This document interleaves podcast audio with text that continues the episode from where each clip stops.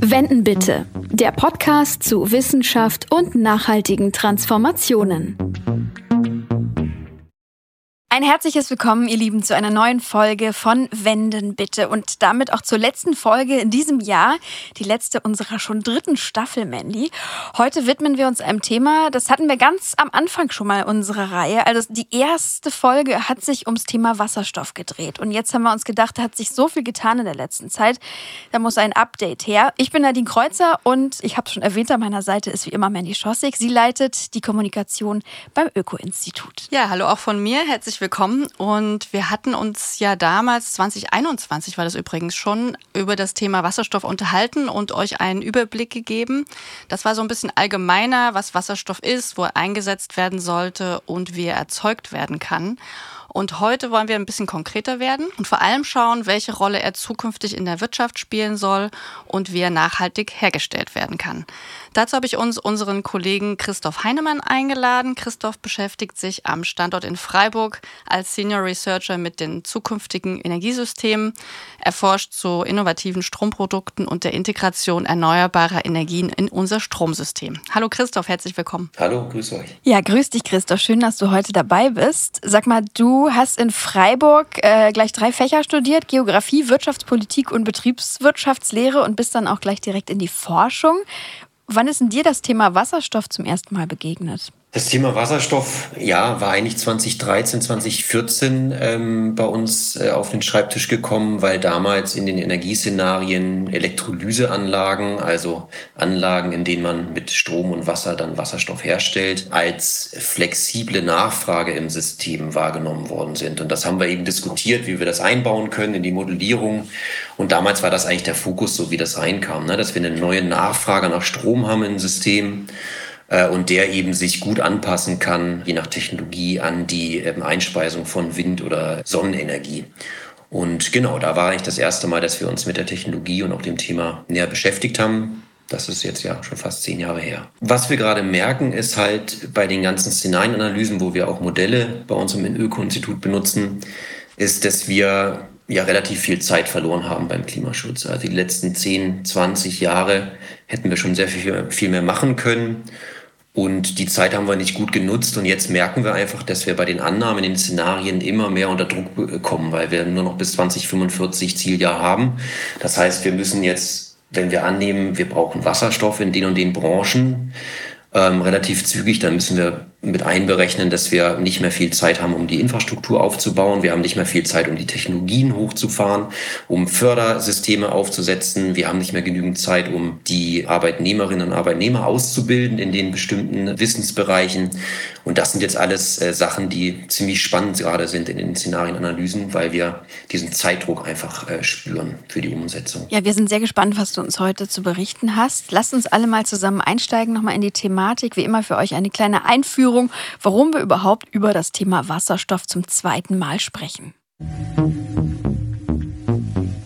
Wasserstoff gilt als wichtiger Baustein der Energiewende. Weil die Herstellung sehr energie- und kostenintensiv ist, soll er nur dort eingesetzt werden, wo nicht auf andere Art dekarbonisiert und Strom nicht direkt genutzt werden kann. Das betrifft zum Beispiel den Flug- und Seeverkehr und andere Industriezweige. Damit Wasserstoff in einer klimaneutralen Zukunft zur Energieversorgung beitragen kann, muss er auch mit erneuerbaren Energien erzeugt werden. Doch wie gelingt das? Und wo soll der Wasserstoff herkommen? In Deutschland selbst wird er nur bedingt verfügbar sein. Wegen limitierter Flächen und weil viel Strom direkt in Elektrofahrzeuge, Wärmepumpen und neue Industrieanwendungen fließen soll, wird Wasserstoff auch importiert werden müssen.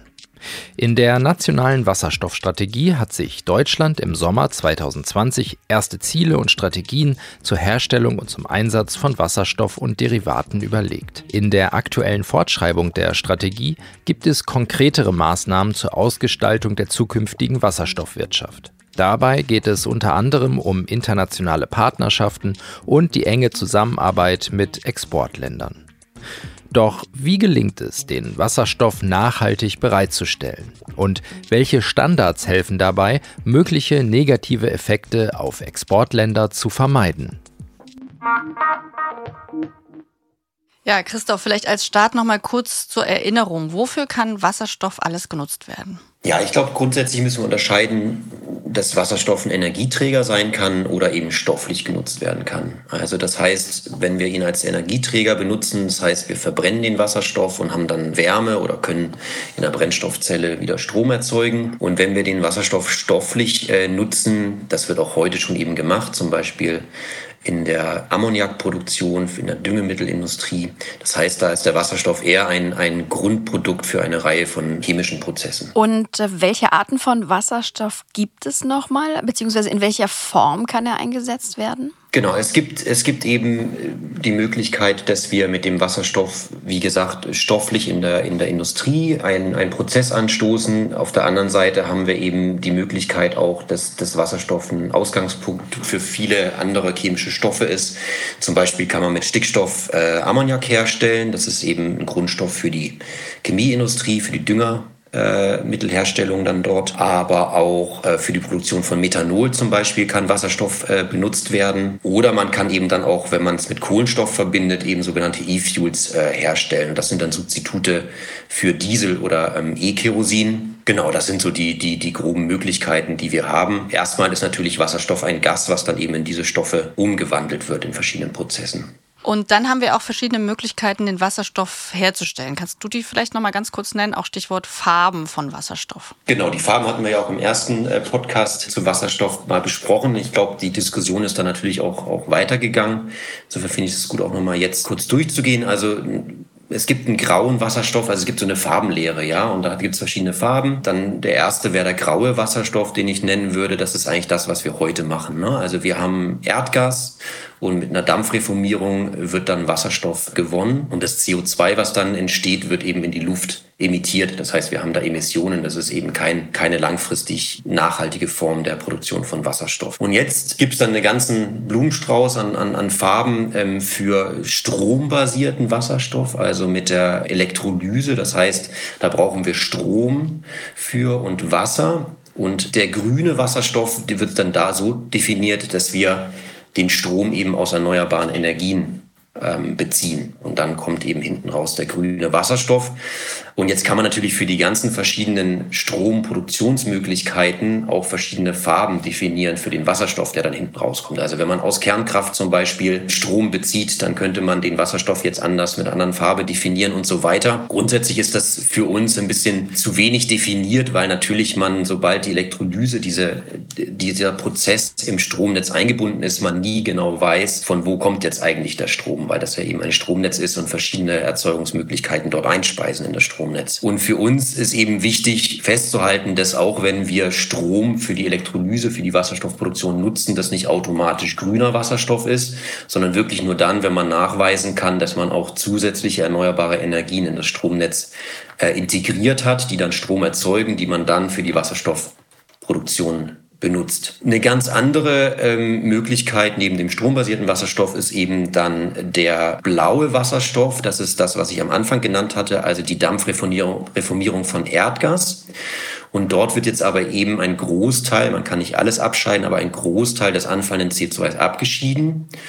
Und das wird dann eben zu Lagerstätten transportiert und unterirdisch verpresst und wird damit gespeichert. Und damit können wir sozusagen einen Großteil der CO2-Emissionen, die bei dieser Kette anfallen, dann langfristig speichern und der Atmosphäre nicht zutragen. Und dann gibt es eben noch den türkisenen Wasserstoff. Das ist eben im Versuchsmaßstab gerade äh, vorhanden. Das ist eine Pyrolyse, also die Zersetzung von Erdgas unter Sauerstoffausschluss bei sehr hohen Temperaturen, also sehr energieintensiv. Und da entsteht eben CO2 CO2 als Feststoff, den man entweder anders nutzen kann oder lagern kann. Das mal vielleicht so als grobe Übersicht. Aber am erstrebenswertesten ist dann letztlich doch der grüne Wasserstoff, ja? Die Schlüsseltechnologie, wie es immer so schön heißt. Das würden wir auch so sehen, auf jeden Fall. Genau, weil also natürlich auch beim blauen Wasserstoff, sobald man Erdgas braucht, wir irgendwo wieder Methanverluste, Methan, Methanleckagen haben und wir dann da wieder mit umgehen müssen und natürlich auch die Liefermöglichkeiten geopolitisch schwierig sind und so weiter. Also langfristig sehen wir es auch so, dass der grüne Wasserstoff die Technologie ist, auf die man setzen sollte. Ja, den Nachhaltigkeitsaspekt schauen wir uns später ja noch mal genauer an. Wenn wir jetzt in die Zukunft blicken, 2045 wollen wir klimaneutral sein, du hast es schon gesagt am Anfang, welche Rolle spielt denn Wasserstoff da? Auf jeden Fall eine größere als heute. Also heute haben wir ungefähr so in der chemischen Industrie schon einen Wasserstoffbedarf von 50 bis 60 Terawattstunden. Und der wird heute eben auch als Grundstoff für die Düngemittelindustrie hauptsächlich verwendet. Und das wird einfach äh, mehr werden, weil jetzt eben auch andere Industriebranchen und Prozesse umstellen müssen auf Wasserstoff, um eben von der Verbrennung von Kohle zum Beispiel oder sowas wegzukommen. Und wie stark jetzt aber Wasserstoff und die Derivate, also die Folgeprodukte von Wasserstoff eingesetzt werden in Szenarienrechnung zum Beispiel, ist auch davon abhängig, was angenommen wird, wie günstig bekommen wir den, wie günstig können wir den herstellen, entweder bei uns selber oder auch importieren und wie verfügbar ist er wirklich, auch wie schnell. Da sieht man schon so, dass wenn wenn angenommen wird, dass, das, dass der Wasserstoff sehr günstig und gut und schnell verfügbar sein wird, dass relativ viel, also ein Vielfaches von dem heutigen Wasserstoffbedarf eben in der Zukunft relevant sein wird. Und wenn man aber in den Studien annimmt, dass es doch sehr teuer wird, einfach weil vielleicht doch Konkurrenzen da sind oder weil die ähm, Transportmöglichkeiten nicht so ausgereift sein werden in naher Zukunft, dann sieht man schon, dass das Wasserstoff nicht so viel eingesetzt wird. Manche Politikerinnen wollen ja Wasserstoff gerne überall einsetzen. So hört man es zwar immer mal wieder, also auch als Antrieb von Pkw zum Beispiel, aber ihr habt da eine ziemlich klare Meinung, oder? Genau, haben wir. Und ich glaube aber auch, dass das eigentlich mittlerweile ein, ein, ein ziemlich breiter wissenschaftlicher Konsens ist. Also wo es wirklich Sinn macht, Wasserstoff einzusetzen und wo weniger. Die grundsätzliche Überlegung ist immer, können wir statt Wasserstoff einsetzen direkt elektrifizieren. Das heißt also, können wir Strom aus erneuerbaren Energien sofort einsetzen, zum Beispiel in Autos über Elektromobilität, oder müssen wir den Umgang, Umweg über die Elektrolyse noch gehen, Wasserstoff herstellen mit Verlusten, mit weiteren Kosten etc. Und da hat sich eigentlich schon herauskristallisiert in, in der Mehrzahl der, der Studienarbeiten, dass Wasserstoff in speziellen Industrieprozessen zum Einsatz kommen wird, also in der Stahlherstellung zum Beispiel oder in der Grundstoffchemie. Wir werden auch Wasserstoff in der Energiewirtschaft brauchen, nämlich als sozusagen Zwischenspeicher dass wenn wir Zeiten haben, in denen nicht viel Wind weht oder wenig PV-Strom ins Netz gelangt, wir dort genügend Strom produzieren können. Das heißt, wir produzieren dann Wasserstoff zu Zeiten, wo wir viel Windenergie zum Beispiel haben und erzeugen dann Strom aus Wasserstoff zu Zeiten, wo wir wenig Strom im Netz haben. Wo wir es auch sehen, auf jeden Fall, ist teilweise in der Wärmeerzeugung für in, bei großen Wärmenetzen und äh, für die Produktion von, von E-Fuels für die Luftfahrt, weil wir da einfach keine anderen äh, Optionen gerade sehen. Weil die Elektrifizierung einfach günstiger und effizienter ist, sehen wir es vor allen Dingen nicht in den Bereichen der dezentralen Wärmeerzeugung, also in Gebäuden, im Heizungskeller.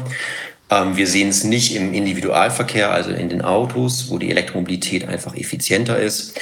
Und auch beim Schwerlastverkehr, da waren eben in den letzten Jahren noch viele Debatten und, und Szenarienrechnungen unterwegs, aber da ist, zeichnet sich auch eine Tendenz ab, dass die Elektrifizierung wahrscheinlich äh, günstiger sein wird als die Nutzung von Wasserstoff. Und gibt es da konkrete Zahlen zur benötigten Menge an Wasserstoff, die wir dann künftig brauchen, für die Felder, die du ja eben genannt hast? Genau, wir, wir gucken uns immer wieder die, die Szenarienarbeiten ähm, an, was, was so äh, auf dem wissenschaftlichen Parkett unterwegs ist.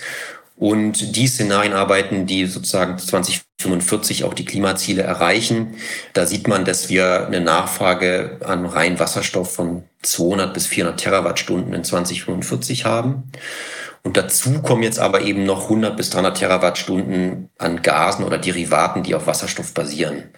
Das ist schon eine ganz schöne Menge, wenn man eben das vergleicht mit der Zahl, die ich vorhin genannt habe. 50 bis 60 Terawattstunden Wasserstoff haben wir, benutzen wir in der Wirtschaft heute. Und äh, viele Experten kritisieren dann ja auch, dass in vielen Szenarien gar keine Suffizienz eingerechnet ist. Also Suffizienz, kurze mhm. Erinnerung, also dass wir einfach weniger Energie verbrauchen oder dass wir die Energie effizienter nutzen. Das heißt, eigentlich wird ja mit einem Weiter so gerechnet. Wie siehst du das? Ja klar, ne? man könnte jetzt sagen, ähm, der Wasserstoffbedarf, äh, der geht runter, wenn wir in der Industrie auch weniger Produkte, Grundprodukte herstellen müssen. Deshalb kann das natürlich so ein Suffizienzgedanke wird sich auf die Industrie dann auch ausweiten oder das beeinflussen, die Produktion. Aber ich muss auch sagen, dass es wirklich wenige oder nur vereinzelt Studien und Szenarienarbeiten gibt, die sich mit Suffizienz auf der Ebene wirklich beschäftigen. Es gibt es vereinzelt Was man aber, glaube ich, sagen kann, ist, dass auch in den Szenarien, gerade für die Grundstoffindustrie, auch Wasserstoff benötigt wird und wir da auch in einer Größenordnung von mehreren hundert Terawattstunden liegen. Das heißt, wir sind vielleicht ein paar hundert Terawattstunden äh, geringer als in den Szenarien, die wirklich das breit einsetzen, den Wasserstoff. Aber es ist auch nicht so, dass man jetzt in Suffizienzszenarien sagen würde, ähm, dort brauchen wir gar keinen Wasserstoff. Dann nochmal eine Frage zu den benötigten Mengen. Viele sagen immer, ja, wo sollen wir den ganzen Wasserstoff dann überhaupt herkriegen? Also den grünen möglichst natürlich. Können wir den komplett in Deutschland herstellen? Fragezeichen. Ich glaube eher nicht. Das zeigen auch viele ähm, Arbeiten, auch unsere eigenen. Also ich, ich glaube, man muss abschichten zwischen zwei Problemen, die man, die man da hat. Das eine ist ein Flächenthema und das andere ist ein, ein Kostenthema. Das Flächenthema ist, dass wir in Deutschland und auch in der gesamten EU einfach sehr dicht besiedelt sind. Äh, man sieht das ja auch daran, wir haben jetzt noch keinen so hohen Anteil der erneuerbaren Stromproduktion im Stromsystem. Wir haben schon sehr viele äh, Konflikte. Wir haben Genehmigungsstau beim Ausbau der Windenergie etc.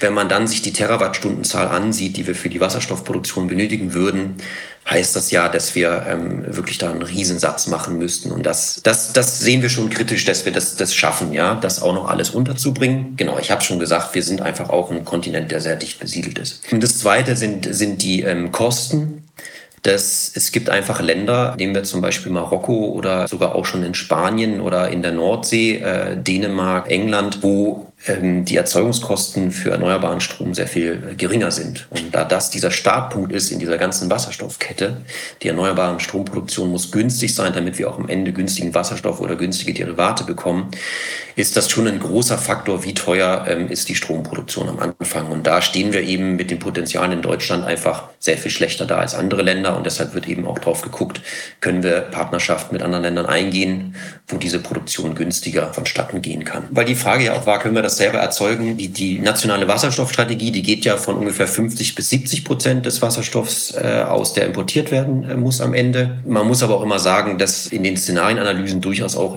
als Import dann ja gilt, wenn wir es aus der, in der Nordsee mit Offshore-Wind zum Beispiel herstellen oder vielleicht aus, äh, aus Spanien importieren oder skandinavischen Ländern importieren. Und das ist äh, so, glaube ich, die Größenordnung, die man so im Kopf behalten muss, so 50 bis 70 Prozent. Jetzt hast du ja die nationale Wasserstoffstrategie gerade angesprochen. Lass uns vielleicht da doch mal noch ein bisschen weiter drüber reden. Die erste Strategie wurde ja schon im Sommer 2020 veröffentlicht. Was stand da genau drin? Genau, das war ja die erste Strategie, ähm, wo gesagt wurde, wir müssen strategisch an das Thema rangehen.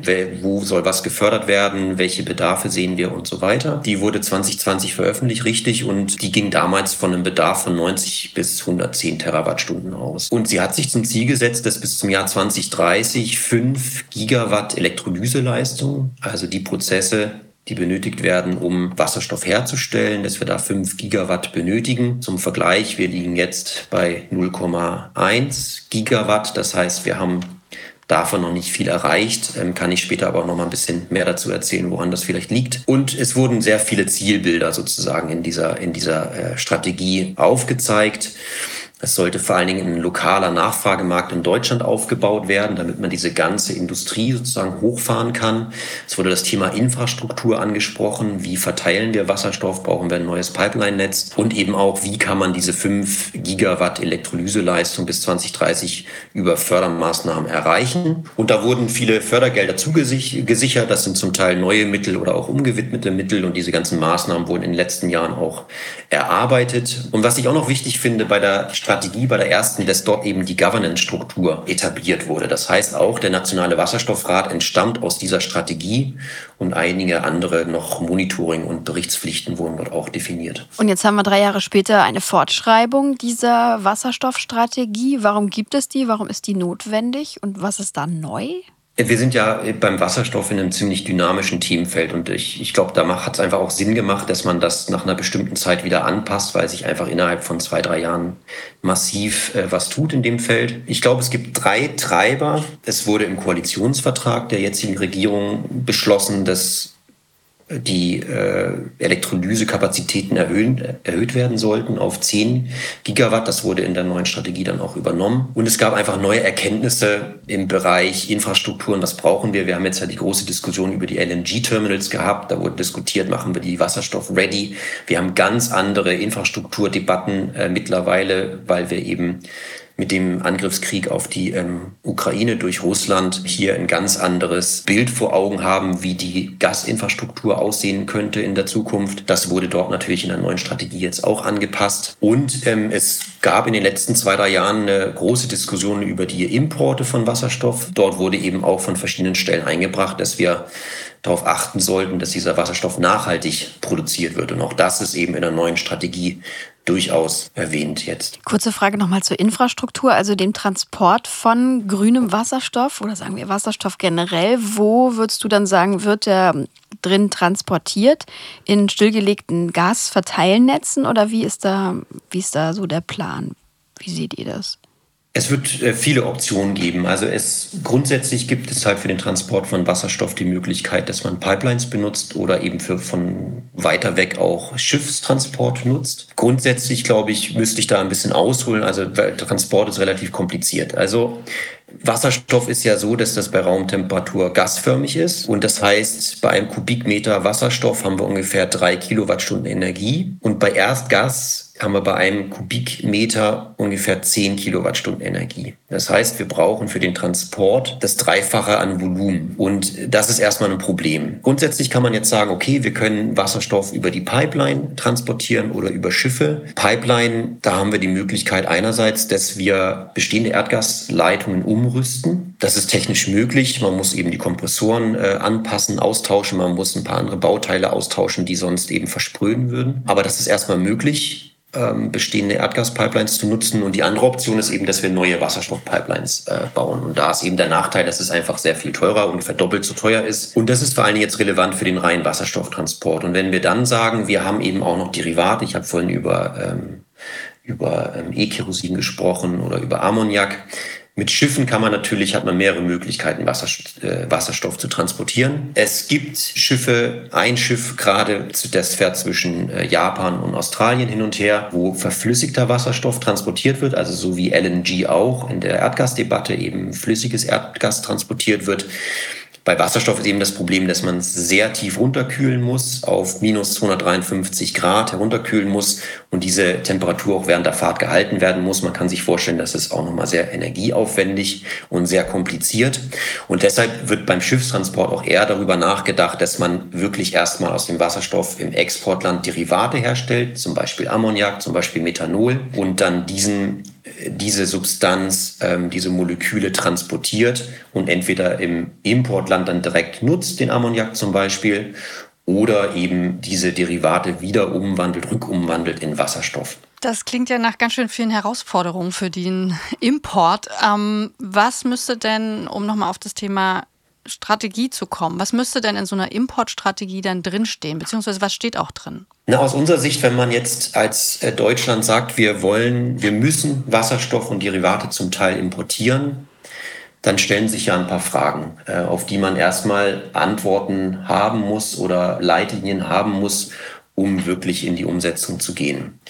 Die eine Frage wäre, mit welchen Ländern wollen wir Partnerschaften eingehen für diese Wasserstoffwirtschaft? Welche Entwicklungen kommen auch nicht von selber, auch nicht durch den Markt, sondern weil es so eine junge Technologie ist, welche müssen mit Fördergeldern wie angereizt werden? Und aus unserer Sicht auch sehr wichtig, wie kann man sicherstellen, dass die Wasserstoffproduktion in den Ländern nicht zu negativen Effekten führt? Ja? Wasserknappheit, Arbeitsbedingungen und so weiter. Also das gibt ja schon andere Beispiele, wie zum Beispiel auch bei der Biomasse, wo das einfach nach hinten losging. Ja? Und das alles nicht sehr nachhaltig ausgestaltet war. Es ist auch eine große Frage für die Importstrategie aus unserer Sicht. Wie kann man sich mit anderen europäischen oder auch internationalen Partnern zusammentun, um den, diesen zukünftigen globalen Markt nach Wasserstoff und, und E-Kerosin und so weiter ähm, so zu beeinflussen, dass sozusagen Nachhaltigkeitsthemen berücksichtigt werden. Und das sind alles Fragen, auch nach der Infrastruktur, welche Häfen braucht man, welche Importkorridore und so weiter, die sich jetzt in der äh, Importstrategie natürlich niederschlagen müssen. Aus unserer Sicht ist das sehr gut, dass da jetzt äh, sich äh, mit beschäftigt wird und auch eine Strategie nochmal verabschiedet wird. Wenn man jetzt mal ganz praktisch denkt, dann fehlen in Deutschland natürlich die Pipelines und Anlade Anladeterminals, oder? Also wie sieht es aus mit der Infrastruktur? Was brauchen wir da noch? Genau, also wenn wir sagen, wir können Wasserstoff über Pipelines umgerüstet oder neue äh, importieren oder über Schiffsmöglichkeiten, dann ähm, ist es so, dass da eigentlich noch das meiste fehlt. Das stimmt. Also wir haben bestehende Erdgaspipelines, die können wir umrüsten. Das muss aber passieren. Es geht natürlich schneller, als einen ganz neuen Korridor, einen ganz neuen Pipeline-Korridor zu genehmigen und neu aufzubauen. Aber auch das ähm, ist ja eben noch nicht umgesetzt. Bei der Hafeninfrastruktur, wenn wir über Schiffsimport reden, ist es natürlich so, dass wir Durchaus gibt es ja Terminals in Europa, die äh, Ammoniak anlanden können ähm, oder auch Methanol. Es gibt Speicher, aber in den Mengen muss natürlich auch nochmal da neu investiert werden. Bei den LNG-Terminals wird ja durchaus diskutiert, dass man da gleich darauf achtet, dass die Wasserstoff-ready ähm, so genannt äh, sind. Das heißt, dass sie in Zukunft grüne Gase importieren können. Und zur Hafeninfrastruktur gehören dann eben auch die Tanklager, die Druckspeicher und die Anbindung an die nationale Verteilinfrastruktur. Wir dürfen aber auch nicht außer Acht lassen, dass wir natürlich als äh, mit Blick auf Deutschland auch die Nachbar, die Infrastruktur der Nachbarländer mitnutzen werden. Also große Häfen wie Rotterdam, die können natürlich auch diese Funktion mit übernehmen. Und das haben wir ja heute auch schon, dass dort Energierohstoffe angelandet werden und per Schiff dann über den Rhein zum Beispiel weiter transportiert werden. Und in dem Sinne kann das ja eben auch mit Wasserstoff und Wasserstoffderivaten in Zukunft passieren. Also ich glaube schon, dass dort einfach auch so ein europäischer Verbund an Import Infrastruktur entstehen wird. Von den Fragen, die du gerade angesprochen hast, die noch offen sind, war ja auch eine nach den Partnerschaften und den Exportländern. Gibt es denn schon konkrete Vorschläge oder Ideen, wer sich als Partner gut eignet? Das ist momentan in der Diskussion. Es ist natürlich so, dass man jetzt erstmal nicht Länder von vornherein ausschließen kann. Es gibt ja eben auch bestimmte Handelsregeln. Man kann ja erstmal auch alles äh, importieren, ähm, was man möchte. Man kann aber sich natürlich überlegen, welche Partnerländer wollen wir besonders fördern, mit welchen wollen wir bestimmte Vereinbarungen treffen. Und in der Debatte gibt es da gerade so drei Hauptkriterien. Das eine ist natürlich, da habe ich vorhin schon drüber gesprochen, ist die günstige Stromerzeugung und damit günstige Wasserstofferzeugung. Also man möchte natürlich mit den Ländern möglichst ins Geschäft kommen die möglichst günstig ähm, Wasserstoff und Derivate produzieren können. Das ist auf jeden Fall ein, ein Kriterium. Das Zweite ist, ich habe es gesagt, mit den Pipeline-Verbindungen, wenn es natürlich schon bestehende Erdgaspipelines gibt, die man leichter oder kostengünstiger umrüsten kann und auch vielleicht schneller, dann ist das auch ein Kriterium, dass man vielleicht auf die Länder zugeht, mit denen man jetzt schon Erdgas-Pipeline-Verbindungen hat und ähm, überlegt, wie kann man da vielleicht das mittelfristig auf Wasserstoff umrüsten und die Wasserstoffproduktion in den Ländern anreichen anreizen und fördern. Und dann gibt es einfach bestehende Energiepartnerschaften, die Deutschland äh, mit verschiedensten Ländern der Welt unterhält. Diese Partnerschaften sind aus unserer Sicht durchaus auch ein sehr guter Startpunkt, um eben auch in diese Wasserstoffpartnerschaft einzutauchen, weil eben schon bestimmte Kommunikationsinfrastrukturen da sind, ein gemeinsames Verständnis, vielleicht auch ein Büro in den Ländern vorhanden ist, in dem man eben entsprechende Absprachen und, und Strategien gemeinsam entwickeln kann. Gibt es denn da schon aktuell Wasserstoffpartnerschaften? Mit einigen Ländern? Kann man da Beispiele nennen? Genau, also es gibt, es gibt ja Energiepartnerschaften, die haben jetzt das Wort Wasserstoff noch nicht im Titel, aber die einige haben eben Wasserstoff durchaus äh, im, im, mit im Fokus. Das sind insgesamt 21 Länder, wo Wasserstoff explizit vielleicht eine Arbeitsgruppe hat oder eine gemeinsame Strategie entwickelt wurde. Als Beispiele Angola, Australien, Chile, Kanada, Kasachstan, Nigeria, Namibia, Südafrika und einige mehr. Und das, was auffällt, dass es auch durchaus viele Afrika, afrikanische Länder sind, also auf unserem Nachbarkontinent. Und wie findet dann von bei den Ländern der Import statt im Moment? Also gibt es da schon Import oder sind das eher so Zukunftsgedanken? Das sind eher die Zukunftsgedanken, genau. Also wir haben noch keinen Wasserstoffimport aus diesen Ländern, aber es wird eben, dort gibt es sozusagen einen offenen Kommunikationskanal, dass man gemeinsam überlegen kann, wie man das äh, zukünftig durchführen mhm. könnte. Das klingt auf jeden Fall nach viel Arbeit, also ganzen Partnerschaften aufbauen, die Zusammenarbeit klären, Infrastruktur aufbauen. Von was für Zeiträumen sprechen wir denn hier? Also wie schätzt du das als Experte ein? Ab wann kann der Wasserstoff realistisch äh, von dort zur Verfügung stehen? Ja, das ist eine schwierige Frage und über die zerbrechen sich einige Leute momentan den Kopf.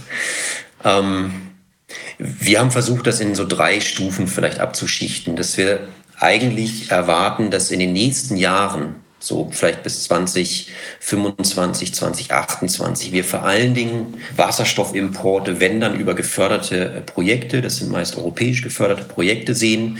Zum Beispiel gibt es Projekte, dass in Spanien Wasserstoff oder Ammoniak hergestellt wird und dann per Schiff in die Niederlande transportiert wird. Dann eben auch äh, gibt es bestimmte Vereinbarungen, dass da auch vielleicht ein Teil davon ins Ruhrgebiet weitergeleitet wird etc. Also da wird es die, da gibt es gerade die ersten Projekte. Ähm, da sprechen wir aber eben nicht um wirklich große über wirklich große Mengen Wasserstoff, sondern es, da geht es um, um, um, um Studien, um, um, um Projekte, dass man mal sieht, was funktioniert gut, was funktioniert nicht so gut. Und es ist natürlich aber trotzdem eine Keimzelle für weitere Infrastruktur dann und weitere Möglichkeiten, dass dieser Wasserstoff noch weiter dann verzweigt transportiert werden kann. Als zweite Phase, vielleicht ab 2030 oder um das Jahr 2030 herum, denken wir dann, dass ein ausreichend großes Pipeline Netz vorhanden sein wird, dass die ersten Im- und Exporte zwischen den europäischen Ländern stattfinden wird. Gerade die Länder, die dort auch große Potenziale haben, Iberische Halbinsel zum Beispiel. Das hängt aber natürlich wirklich davon ab, wie auch politisch der Wille ist, in den Ländern diese Wasserstoffinfrastruktur, Pipeline-Netz vor allen Dingen aufzubauen. Und wir sehen eigentlich erst nach weit nach 2030, vielleicht 2035 wirklich Importe aus dem europäischen Ausland, also mit umgewidmeten Pipelines ähm, oder auch Schiffslieferungen von Derivaten. Dann lass uns doch jetzt nochmal über ein anderes äh, Feld sprechen, und zwar die Nachhaltigkeit.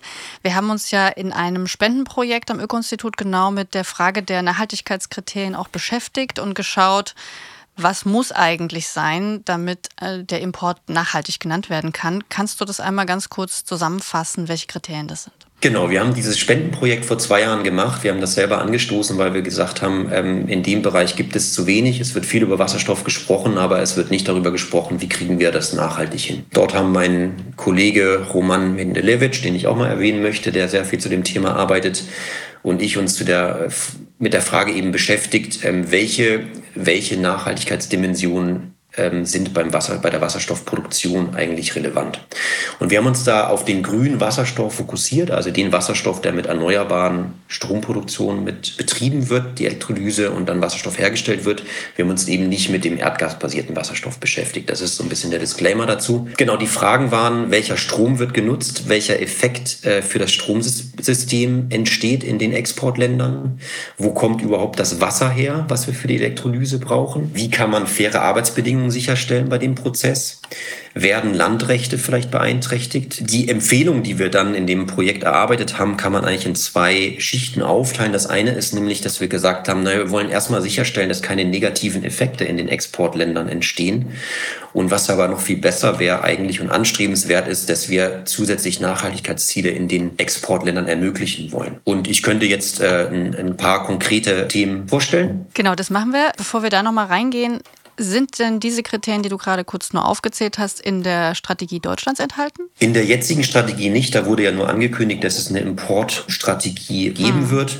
Und dort wird aber schon erwähnt, dass einige Themen wie bestimmte Nachhaltigkeitsziele, SDGs oder eben auch ähm, das Thema Arbeitsbedingungen und Landrechte und sowas, das wird erwähnt, aber ich vermute und erwarte eigentlich, dass das jetzt in der Importstrategie nochmal sehr viel detailreicher aufgeschlüsselt wird, welche hm. Ziele da konkret verfolgt werden.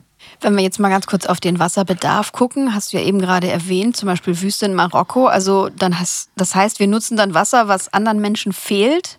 Oder wenn wir nochmal diese, in diese Problematik reingehen können, Landnutzung, Wasserbedarf, was ist, was ist das genaue Problem beim Wasserbedarf? Genau, das Wasser, Wasserthema ist eben, dass wenn wir in Gebiete reingehen würden oder einfach, es sind ja dann Projektentwicklerinnen, die sagen, ähm, in, an dem und dem Standort, hier ist es vielleicht sehr trocken, gute Bedingungen für PV-Stromproduktion und vielleicht auch gute Bedingungen für Windproduktion kombiniert. Hier ist ein guter Standort, um eben eine Wasserstoffproduktion aufzubauen, dass an den Standorten nicht unbedingt auch eine Wasserverfügbarkeit gegeben ist. Wir haben dann eben im Spendenprojekt gesagt, eigentlich sollte man sehr trockene Gebiete mit schon vorhandenen Wasserstoff, äh, Wasserstress ausschließen. Das heißt, dass einfach man die Gefahr minimiert, dass dort sozusagen salopp gesprochen derjenige, der den, den tiefsten Brunnen bohrt, sozusagen das Wasser bekommt, dass man das ausschließen kann. Und es gibt ja auch andere Möglichkeiten, also gerade über Meerwasserentsalzungsanlagen. Wenn man da sagt, da müssen zusätzliche Meerwasserentsalzungsanlagen dann gebaut werden für, diese, für diesen Wasserbedarf, um einfach sicherzustellen, dass auch die lokalen Wasserpreise nicht steigen, dann kann man dieses Thema gegebenenfalls abmindern, diesen, diesen, äh, diesen potenziellen Stress für die lokale Bevölkerung dann auch. Aber auch da braucht es natürlich dann auch wieder konkrete Kriterien. Das heißt, wo pumpt man die Salzlauge hin, die aus diesen Meerwasserentsalzungsanlagen äh, kommt. Und wenn man, wenn man sich hier weiter überlegt, was kann man eben dann auch an positiven Effekten erzielen für diese äh, Regionen, wo das dann so eine Wasserstoffproduktion aufgebaut wird, könnte man auch sagen, dass vielleicht ein bestimmter Prozentsatz der Wasserinfrastruktur vielleicht erneuert wird. Das ist ja auch ein großes Problem oft, dass Wasser einfach versickert aus der bestehenden Pipeline-Infrastruktur oder dass man eben auch zusätzliche Meerwasserentsalzungsanlagen aufbaut, das für die lokalen, äh, lokale Bevölkerung, für die Menschen dort vor Ort ähm, einfach auch ein positiver Effekt noch äh, entsteht. Und das Zweite war ja die Verfügbarkeit von Strom überhaupt, vor allem aus erneuerbaren Energien. Du hast ja gerade schon gesagt, in Deutschland kriegen wir es nicht hin, so viel erneuerbare Kapazitäten aufzubauen. Wie sieht es im Ausland aus? Ist äh, da genügend erneuerbarer Strom vorhanden, beziehungsweise wie viel oder was brauchst du dafür, um den aufzubauen? Also grundsätzlich muss man sagen, die Länder oder viele Länder, die gerade in der Debatte sind, die äh, Wasserstoff exportieren könnten, da sind wir noch noch gar nicht weit bei der äh, Energiewende. Das heißt, dort gibt es nur ganz wenige Windkraftanlagen, ganz wenige PV-Parks. Ähm, und das heißt, dass das alles dort auch zugebaut werden muss. Das ist aus unserer Sicht auch erstmal nicht das Problem, wenn man die entsprechenden Flächen hat. Problematisch wird es eben aus unserer Sicht dann, wenn man die besten Standorte für zum Beispiel Windkraftanlagen, wenn man sich das vorstellt, dass auf einem Gebirgsrücken eigentlich die besten Standorte, wo man sehr günstig dann Strom produzieren kann, liegen. Und diese ganze Gebirgsrücken jetzt in der ersten Phase, bevor das eigene Land eigentlich dort angefangen hat, die Energiewende voranzutreiben und selber äh, Strom äh, zu produzieren aus Erneuerbaren, diese ganzen Standorte jetzt für, den, für die Wasserstoffproduktion besetzt sind, dann muss man natürlich irgendwann schon gucken, passt eine Exportstrategie von Wasserstoff zu einer Dekarbonisierung des Stromsystems in, in dem Land? Oder bleiben dann nur noch die zweit- oder drittbesten Standorte in dem Land übrig und entsprechend dann die erneuerbaren Stromproduktion wird dann teurer für das Land, was der Energiewende dort vielleicht auch nicht zuträglich ist. Und da haben wir dann eben in unserer Studie auch diskutiert, dass man dort äh, durchaus ähm, auch nochmal sich Dekarbonisierungspfade für diese Exportländer ansehen sollte, was brauchen die an erneuerbaren Energien langfristig und wo ist es dann wirklich nachhaltig, welche Standorte kann man dann nutzen für die, für die Wasserstoffexporte. Auf der anderen Seite kann man natürlich aber auch nicht die Souveränität der Länder in Frage stellen, sondern das ist einfach deren Entscheidung, wie sie es machen, aber man kann durchaus ähm, vielleicht mit, mit Studien oder äh, Berechnungen da ähm, Werkzeuge an die Hand geben, damit es nicht dazu führt, die, der Export von Wasserstoff, dass langfristig die eigene Bevölkerung zu höheren Stromkosten dann kommt. Kann es denn dann überhaupt nachhaltig sein, den ganzen Wasserstoff über so weite Strecken zu transportieren?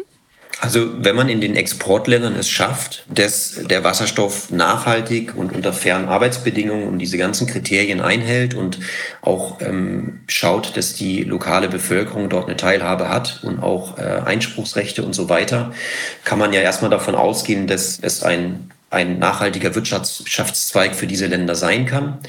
Der Transport selber ist natürlich so eine Frage. Also wenn jetzt bestehende Schiffe genutzt werden, die mit Schweröl ähm, betrieben werden und dann den grünen Wasserstoff transportieren oder die grünen Wasserstoffderivate eher transportieren, dann ist es natürlich eine valide Frage, ob das nachhaltig ist. Grundsätzlich ist es ja so, dass die Schifffahrt auch dekarbonisiert wird. Da gibt es ja Ansätze, dass eben Ammoniak oder eben auch Methanol äh, genutzt wird. Und wenn diese Produkte eh auch noch transportiert werden müssen, dann ist das ja sogar auch noch ein, ein Effekt, dass die zwei Sachen zusammengehen können, dass man sozusagen das transportierte gut dann auch für den eigenen Antrieb im Schiff äh, benutzen kann. Und dann wären wir ja sozusagen auch ähm, bei der Schifffahrt dort erstmal äh, klimaneutral oder hätten wenige Emissionen. Grundsätzlich, ja, langer Transport ist natürlich, je länger der Transport, desto mehr Energie brauchen wir, desto mehr Leckagen haben wir vielleicht auch irgendwo, wo es mal ähm, vielleicht dann giftige Substanzen oder sowas austreten. Deshalb würden wir schon sagen, je kürzer der Transportweg, desto besser erstmal. Aber ähm, es ist auch nicht so, dass man per se sagen kann, Transport über längere Distanzen ist jetzt eine nicht nachhaltige Option. Und welche Standards bräuchte es dann, um den Einsatz und den Import von Wasserstoff nachhaltig zu gestalten? Kann man das alles festlegen, was du jetzt gerade angesprochen hast, in Standards? Genau, also grundsätzlich ist es ja so, bei den, bei den Standards, die wir brauchen für Wasserstoff und Derivate, ist es ja so, dass es kein Selbstzweck ist. Sie haben eben, wir haben Standards, die definiert werden müssen, damit wir die Klimaziele einhalten. Die Standards bedienen sich dann immer eigentlich dem, dem Mechanismus, dass man sagt, wenn man seinen Energieverbrauch zum Beispiel auf bestimmte Ziele anrechnen will, dann muss man den, den Standard einhalten. Grundsätzlich gibt es da mehrere Standards, die aber eigentlich in Europa erstmal jetzt auf den CO2-Gehalt, den CO2-Abdruck des Produktes, also des Wasserstoffs, ähm, abzielen und auf, ob erneuerbare Energien genutzt worden sind, um Wasserstoff herzustellen. Und dann gibt es eine Reihe von weiteren Ansätzen, aber erst, wo auch weitere Nachhaltigkeitskriterien wie zum Beispiel Landnutzung, Wasser, Arbeitsbedingungen und so weiter mit, mit drin sind. Diese Kriterien sind aber gerade, oder diese Standards sind gerade noch in der Diskussion. Als Beispiel vielleicht ein ganz Positives Beispiel ist, wir haben ja in, in Deutschland das H2 Global Instrument, wo sozusagen ein Intermediär ähm, versucht, Wasserstoff oder Derivate einzukaufen, langfristige Lieferverträge abzuschließen und dann für die Industrie in Deutschland kurzfristige Versorgungsverträge abzuschließen. Und die haben in ihren Ausschreibungen, wenn sie zum Beispiel ausschreiben, wir wollen so und so viel Terawattstunden oder Gigawattstunden Ammoniak importieren, die haben durchaus sehr ambitionierte ähm, Nachhaltigkeitskriterien Kriterien, die über den CO2-Gehalt und äh, den Grünstromdefinitionen hinausgehen. Ähm, du hast gerade schon erwähnt, die EU hat Standards für grünen CO2-freien Wasserstoff entwickelt. Du hast auch von umfassenden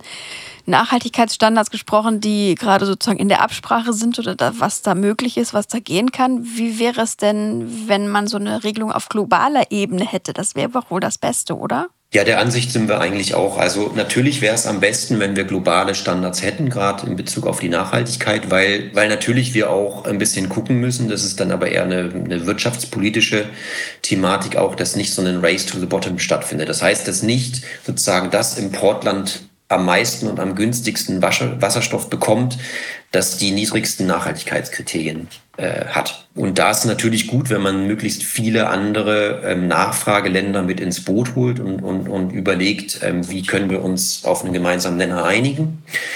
Äh, man muss natürlich aber auch sagen, dass das nicht, dass es vielleicht ein Wunsch, aber auch nicht unbedingt politische Realität ist, dass man das äh, schafft. Aber wir sehen ja durchaus schon Ansätze, zum Beispiel über den Klimaclub, dass wir, dass dort äh, bestimmte Allianzen geschmiedet werden und dort auch auf politischer Ebene durchaus ein, ein Austausch stattfindet, wie man eben langfristig ähnliche oder gemeinsame äh, grundlegende Standards äh, vereinbaren kann. Dann äh, lass uns doch zuletzt mal noch auf ein paar andere Länder schauen, wie die das so machen. Wir machen das ja immer mal hier bei uns, dass wir gucken, äh, lohnt sich ein Blick auf andere, um auch davon zu lernen.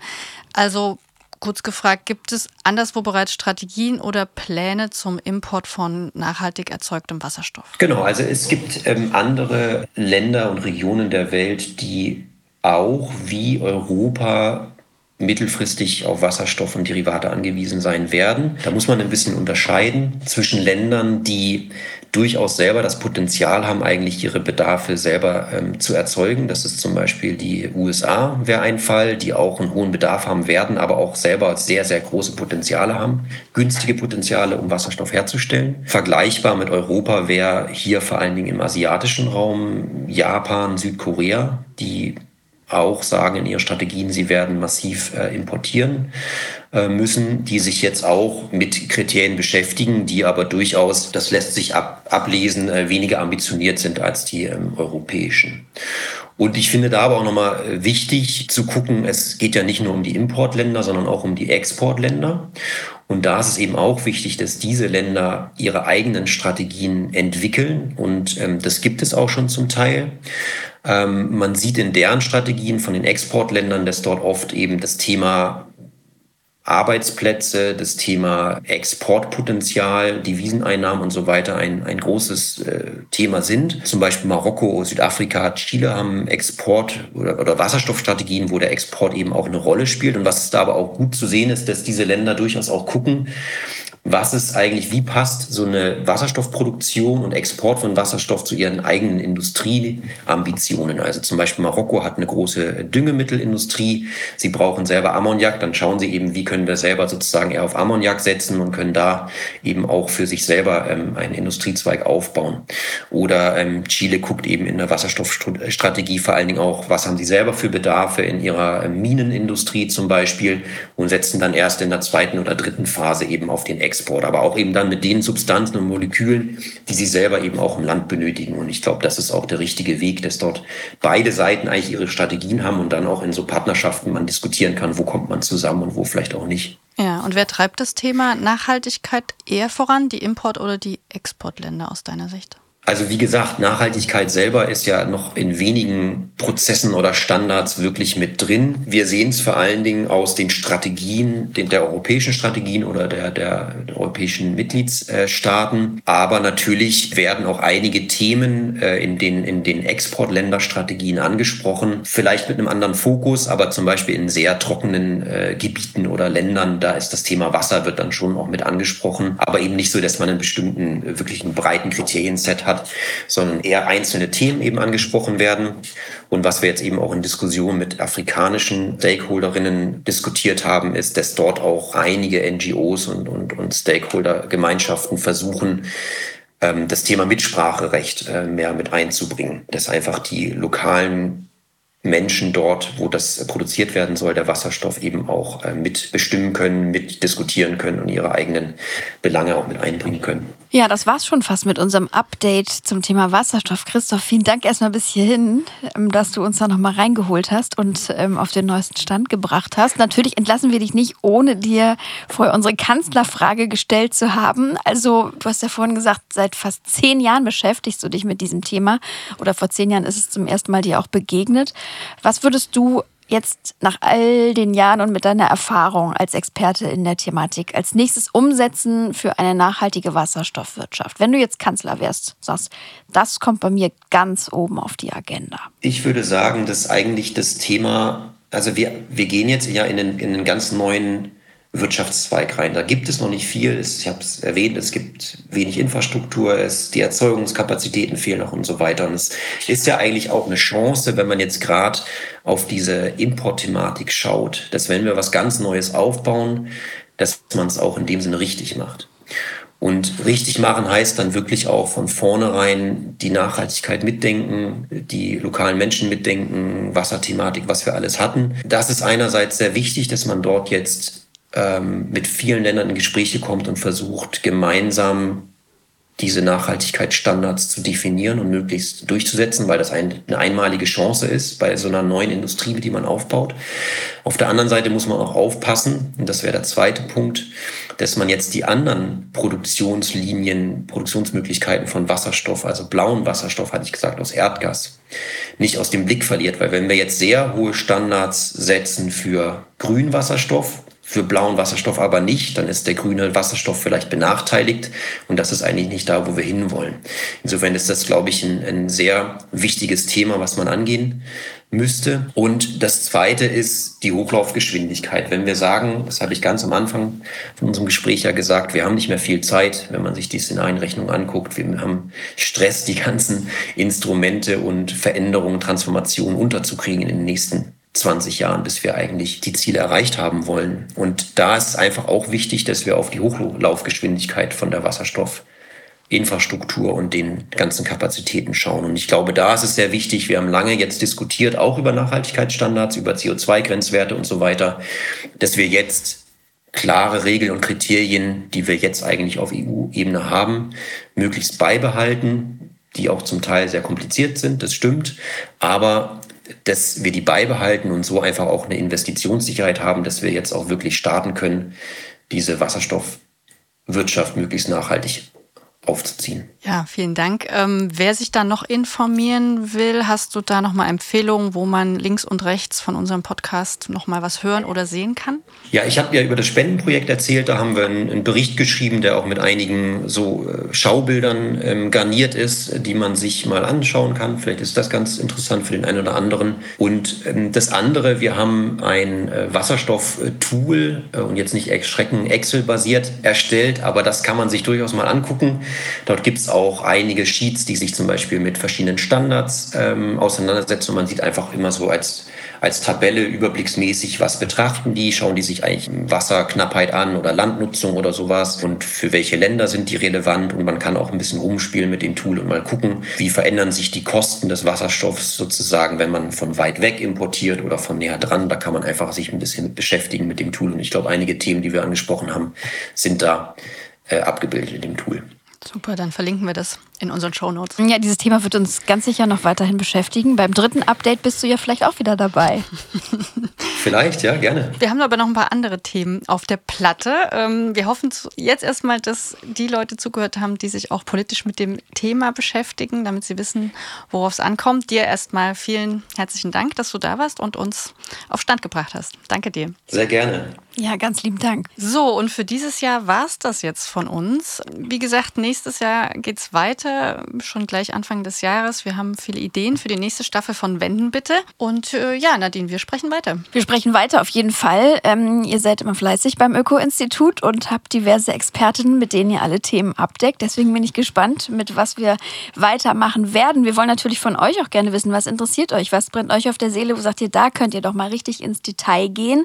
Und das könnt ihr uns auch gerne schicken, zum Beispiel per Mail an podcast.öko.de. Jetzt habt ihr Zeit, ne? Das war ja die letzte Folge in diesem Jahr. Lehnt euch zurück und lasst uns gerne ausführliche Bewertung da oder ein paar Sternchen. Das würde uns sehr, sehr freuen. Genau, und äh, die klassischen Social Media Kanäle gehen auch. Wir sind auch neu bei Mastodon, mastodon.social.öko-institut. Schreibt uns, wo ihr mögt und dann hören wir uns nächstes Jahr. Macht's gut. Bis bald. Ciao, ciao. Tschüss. Wenden bitte. Der Podcast zu Wissenschaft und nachhaltigen Transformationen.